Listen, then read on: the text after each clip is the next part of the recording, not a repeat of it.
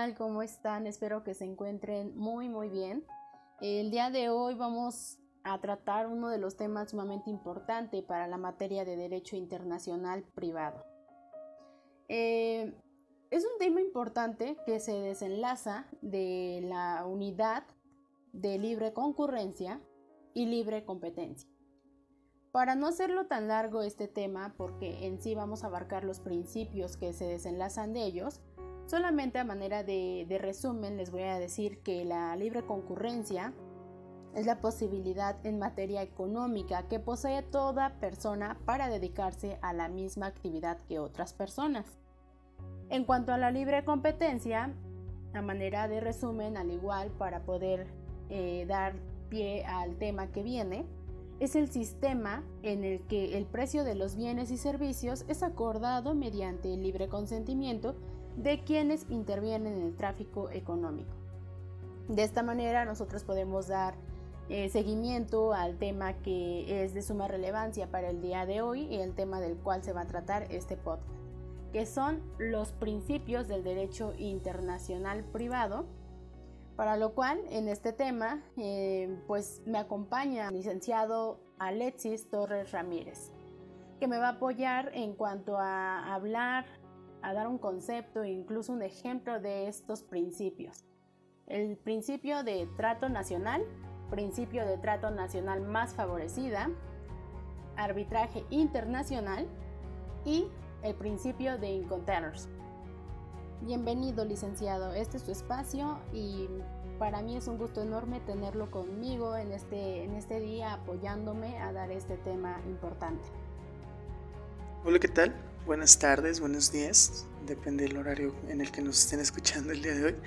Muchísimas gracias, este, abogada Beatriz, por, la oportunidad de estar hoy en tu programa y espero tener buenas aportaciones para, para el día de hoy. Pues dando inicio acerca de este podcast, vamos a iniciar con los principios del sistema del comercio, para lo cual esto se entiende como el comercio sin discriminación, al principio de nación más favorecida y al trato nacional. El trato nacional, por el cual yo les voy a hablar, es un igual de trato para nacionales y extranjeros, tanto las mercancías importadas y las producidas en el país deben de recibir el mismo trato, al menos después de que las mercancías extranjeras hayan entrado en el mercado. Lo mismo debe ocurrir en el caso de los servicios extranjeros y los nacionales, en el de las marcas de fábrica o de comercio, los derechos de autor y las patentes de extranjeros y nacionales. El trato nacional solo se aplica una vez que el producto, el servicio o la obra de propiedad intelectual ha entrado en el mercado. Por lo tanto, la aplicación de derechos de aduana a las importaciones no constituye una transgresión del trato nacional, aunque a los productos fabricados en el país no se les aplique un impuesto equivalente. Los dejo con el licenciado y abogado Alexis Torres Ramírez para que les hable acerca del trato nacional más favorecido. Ahora vamos a hablar acerca del Tratado de la Nación Más Favorecida. El principio de la nación más favorecida, por sus siglas NMF, es la piedra angular del sistema multilateral del comercio, concebido después de la Segunda Guerra Mundial. Trata de reemplazar las fricciones y distorsiones características de las políticas, que son bilaterales, basadas en la fuerza de las garantías de un marco basado en normas, en el que el derecho a comerciar no depende de la influencia económica o política de los distintos participantes. Por el contrario, las condiciones más favorables del acceso que hayan concebido cada país deben otorgarse automáticamente a todos los demás participantes en el sistema. Esto permite que todos se beneficien sin necesidad de nuevas negociaciones de las concesiones que puedan haber sido convenidas entre importantes interlocutores comerciales con una gran capacidad de negociación mejor a la de otros países que de igual manera estén dentro de, este acuerdo o tratado.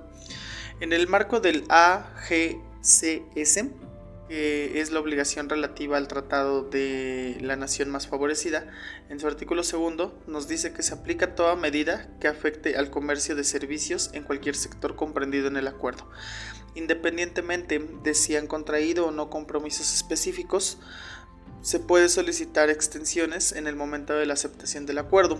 Los países que se adhieren pueden solicitarlas en el momento de la adhesión. Las excepciones se consideran se consignan en listas específicas de cada país y su duración no debe exceder de este principio por más de 10 años. Muchas gracias. Otro de los principios importantes es acerca del arbitraje internacional. El arbitraje es un mecanismo internacional utilizado para la resolución de disputas o controversias mercantiles, alternativo al proceso judicial y elegido por voluntad de las partes.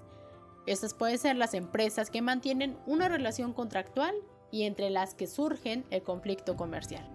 Por tanto, el, sometimiento al arbitraje es siempre voluntario y responde a un acuerdo entre las partes, quienes elegirán el o los árbitros, el idioma, el lugar y la ley.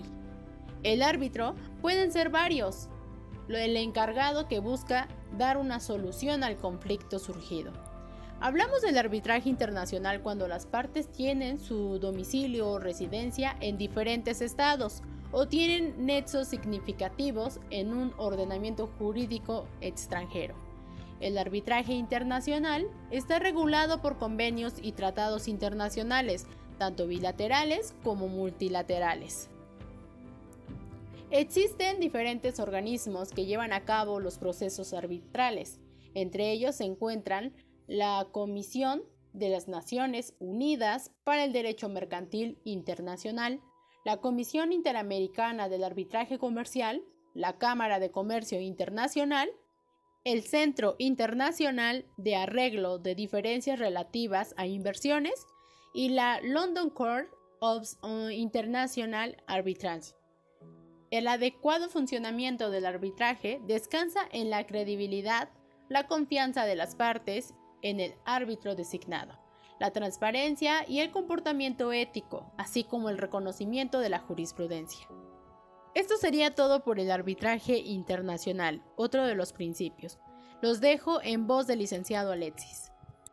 Ahora les voy a hablar un poco de lo que son los Incoterms. Los Incoterms son International Commercial Terms son términos que se utilizan en las operaciones de compra y venta entre compañías de diferentes países. Su objetivo es unificar los conceptos comerciales de forma que el vendedor y el comprador entiendan a la perfección las condiciones de las operaciones que realizan entre ellos. Así es posible evitar confusiones, malentendidos o costosos procesos judiciales. Este lenguaje universal del sector del comercio fue establecido por la Cámara del Comercio Internacional en 1936. Desde entonces, la Cámara de Comercio Internacional los revisa periódicamente, normalmente cada 10 años, para adaptarlos a los cambios que puedan, que puedan producirse dentro de, un determinado sector. En la actualidad existen 11 términos formados de Incoterms, formados en tres letras de cada uno. Ahora vamos a hablar un poquito de los códigos que, nos establece la Cámara, la Cámara de Comercio Internacional, que, en el cual se establecen las responsabilidades del comprador y el vendedor en aspectos como gastos de transporte, lugar de entrega, riesgos, seguros, trámites aduaneros. Sin embargo, no hay otros datos hay otros datos que no cubren los Incoterms, sino, deben, sino que deben quedar bien estipulados en otras partes del contrato. Y estas partes pueden ser la descripción y precio de los bienes, impuestos aplicables, métodos de pago, mecanismos para resolver los posibles conflictos. Y tenemos también algunos Incoterms de exportación o para cualquier tipo de, medio de transporte, que por sus siglas son EXW, que es XWorks, eh, FCA, que es Free Carrier, uh, CPT, que es Carrier Pack to It, mm, CIP, que es Carrier and Insurance Paid, y DAP, que es mm, Delivered and Place. Este tema sin duda es muy importante, más si, vamos a trabajar en el área del, derecho, eh, del derecho internacional privado. porque mm, podemos ser contratados como, como aquel abogado que, que, esté destinado a elaborar un contrato entre dos empresas que, que van a hacer un, un acuerdo comercial y debemos estar muy pero muy atentos para checar todo este tipo de datos. Muchas gracias. Pues este fue el último principio del cual en este podcast íbamos a hablar. Eh, fue un gusto enorme tenerlo con nosotros, licenciado. De verdad que sus aportaciones muy importantes y demasiados entendibles. Eh, sería todo por el podcast. Muchísimas gracias a todos por escucharnos. Hasta luego. Pues eso fue todo por hoy. Esa es toda mi participación. Una, una vez más, agradezco mucho a, a mi compañera, la abogada Beatriz, por siempre permitirme estar en estos espacios y foros de opinión. Muchas gracias, abogada. Hasta luego.